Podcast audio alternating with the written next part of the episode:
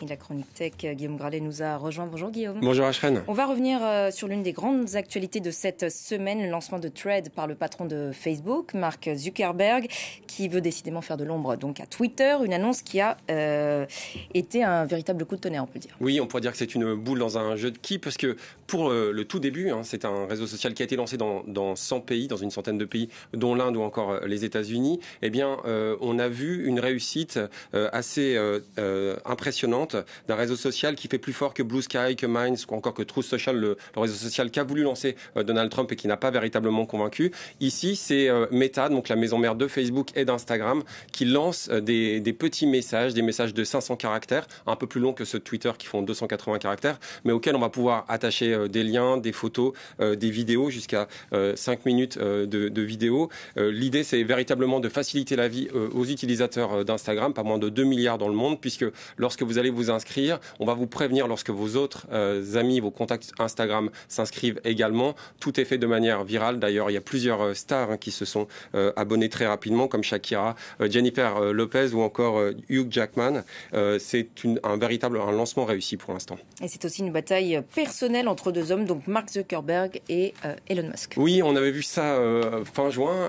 Elon Musk, hein, le Tony Truant, propriétaire de Twitter, répondre à un utilisateur de son réseau social en, en expliquant eh bien qu'il serait prêt à combattre à main nue euh, avec euh, Mark Zuckerberg, euh, suivant soit au, MMA ou encore au catch. Alors, il s'est entraîné, il s'est entraîné à un autre sport de combat, au Jiu-Jitsu, avec un, un podcasteur, Lex Friedman lui-même fan de Jiu-Jitsu, mais il a dit, je suis pas encore totalement prêt. Là, on voit que c'est Mark Zuckerberg qui rentre lui-même sur le ring pour le provoquer avec Threads. Et Mark Zuckerberg, il a un argument très intéressant, c'est notamment de, s'appuyer sur une plateforme qu'il explique être décentralisée en utilisant un protocole qui est le même que celui de Mastodon, un autre réseau social qui veut être concurrent de Twitter, mais qui euh, est un peu moins facile à utiliser euh, que Twitter, qui est très intéressant. Et euh, Mark Zuckerberg explique avec ce système interopérable, nous, on sera à l'abri de toute censure, de tout contrôle. Alors si Threads a été lancé dans une centaine de pays, dont l'Inde et les États-Unis, on ne sait pas quand il sera disponible dans l'Union européenne. Oui, c'est un, vrai, véritable problème, c'est-à-dire que c'est le problème des données personnelles. On sait que Meta, donc la maison mère d'Instagram et de Facebook, a été condamnée à plus d'un milliard euh, d'euros d'amende, c'était en mai dernier, par l'Irlande, parce que des données de l'Union européenne allaient vers les États-Unis. Et lorsque j'ai parlé avec euh, des responsables euh, d'Instagram, eh bien, ils m'ont expliqué, pour l'instant, tout ce qui se passe en Europe, c'est un petit peu trop complexe. on n'a pas encore envie de se lancer. On espère clarifier la situation. Ce qui se passe, c'est que le cadre réglementaire européen, lui, va se durcir, notamment à travers, à partir du 25 août. Donc, on ne sait pas véritablement si Thread sera un jour lancé en Europe.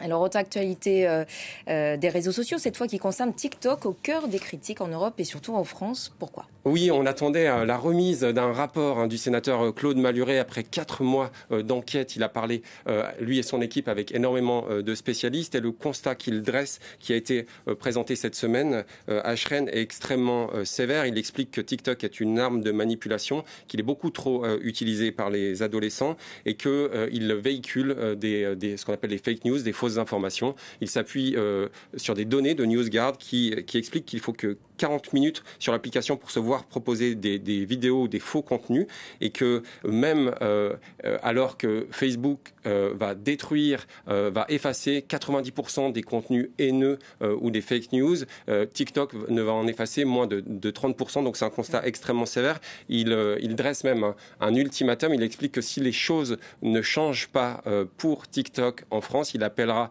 tout simplement à une pause, à une désinstallation de TikTok. On sait que TikTok est déjà déconseillé euh, pour les agents de l'État et il pourrait devenir déconseillé pour les opérateurs d'importance vitale, les opérateurs d'énergie notamment. Et vous vouliez aussi nous parler aujourd'hui d'un autre réseau social qui fait moins parler de lui mais qui s'avère particulièrement utile. Oui, on savait euh, qu'en Afrique avaient été nées euh, différentes initiatives très intéressantes hein, comme Mixit en Afrique du Sud ou encore Yukos. Il y a une initiative que je trouve très prometteuse hein, qui s'appelle Dicalo qui nous vient du Cameroun. C'est un réseau social euh, euh, qui euh, ne, s'appuie pas sur les numéros de téléphone. On n'a pas besoin de ça et surtout les conversations sont cryptées, c'est-à-dire qu'on ne va pas jouer sur les données personnelles des utilisateurs. Je trouve ça très prometteur. Et puis surtout, une autre invention africaine dont je voulais vous parler, Ashren, que je trouve absolument fabuleuse, qui est née en 2008 et qui s'appelle Ushaidi. Elle est née au Kenya. elle, elle, en fait, elle visait à, prévenir des violences préélectorales en, en renseignant les lieux où avaient lieu des, des, violences par SMS.